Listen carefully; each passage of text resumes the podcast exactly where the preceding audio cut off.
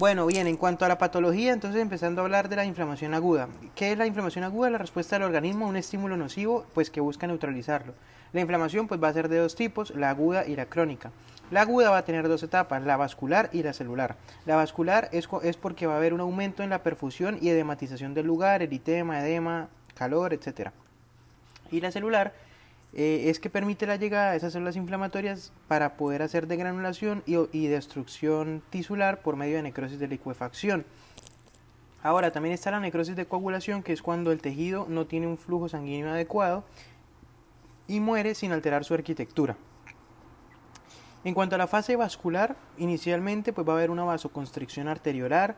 Esa lo que va a hacer es que va a represar esa sangre para poder censar la integridad vascular del área dañada eh, y se va a comenzar el proceso de coagulación. Si hay sangrado, va a aumentarse la perfusión abriendo las arteriolas y dilatando los capilares. ¿Qué va a generar eso? Pues un aumento en la presión hidrostática haciendo que salga el trasudado generando o acompañando también pues el edema, el eritema, el calor, el rubor y demás. Seguido de la fase celular, pues ¿qué va a buscar? Busca sacar esas células inflamatorias para que migren hacia donde se necesitan y pues que hagan su función. Eh, tiene tres subfases. La primera es la de adhesión, la segunda es la de diapédesis o transmigración y la tercera es la de migración intersticial. la adhesión, pues ¿qué va a pasar? Las células se van a adherir, en este caso los leucocitos se van a adherir al endotelio de los vasos.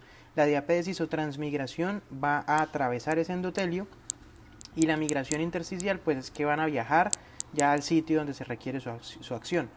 Eh, comenzando por la adhesión, pues va a tener tres pasos que son la marginación, el rodamiento y la pavimentación.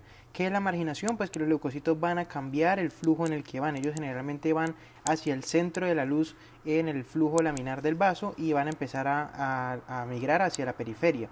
Eh, la segunda fase que es el, es el rodamiento es cuando los leucocitos pues ya logran marginarse hacia las células endoteliales y eh, ya empieza a activarse las células inflamatorias. Pero ¿qué pasa? Pues los leucocitos se van a empezar a unir mediante unas uniones que son débiles eh, a raíz de las selectinas o mediadas por selectinas y como son esas uniones débiles los leucocitos empiezan a rodar, o sea no alcanzan a estar fijos sino que eh, pues digamos que funcionan como, como eso, como, como una llanta que empieza a rodar y por eso se llama rodamiento y finalmente está la pavimentación en donde como su nombre lo dice ya los leucocitos quedan fijos, llegan a la pared eh, por uniones buenas que son firmes, eh, mediadas por integrinas, ICAM y BCAM1. Eh, por eso ya este, pues dejan de rodar y eso es lo que se necesita pues para que ya siga a la diapédesis o la transmigración que ya es mediado también por esas mismas integrinas ICAM, BCAM1, también por las PCAM y por las CD31. Y pues es esa misma diapédesis después la salida de los leucocitos hacia las vénulas, hacia los capilares eh, y ya finalmente la migración, pues que es mediado por interleuquinas, leucotrenos, pues digamos que esos son eh, quimios, quimio, quimiopartículas o quimiomoléculas que según su concentración pues van guiando o van orientando al leucocito hacia dónde ir. Al final de que los leucos llegan pues al sitio final van a pues destruir, fagocitar, eso lo pueden hacer mediante metabolitos del ácido araquidónico o también mediante eh, fagosomas, eh, pues ellos forman un fagosoma que después termina siendo fagocitado, también lo pueden hacer mediante liberación de enzimas lisosomales y eso sería todo el proceso. En cuanto a la evolución de la inflamación aguda, pues no siempre la inflamación se da como se explicó, lógicamente hay veces en las que puede ser inusual, puede dar tres tipos de, de, de, resultados. El primero es la formación de un absceso, ese se logra cuando se obtiene una cápsula fibrosa hecha por fibroblastos para poder aislar todo ese proceso inflamatorio y evitar pues que se disemine hacia el, hacia el cuerpo. Entonces microscópicamente no se va a distinguir el órgano estudiado cuando se forma ese absceso, simplemente se va a ver dentro de ese absceso polimorfonucleares neutrófilos, eh, detritos e histiocitos, porque todo va a estar licuado, por eso se llama necrosis de licuefacción cuando se da el absceso. Lo segundo que puede pasar es que se dé una fibrosis, eso se da por un reclutamiento exagerado de los fibroblastos, ellos depositan un montón de colágeno eh, y pues generan esa fibrosis en el tejido como en enfermedades como el EPIT o en quemaduras de la piel. Y la tercera vía es que pueda ya volverse una inflamación crónica. Esas son las tres vías. Entonces, uno, que forme abscesos, dos, que formen eh, fibrosis y tres, que se vuelvan crónicas.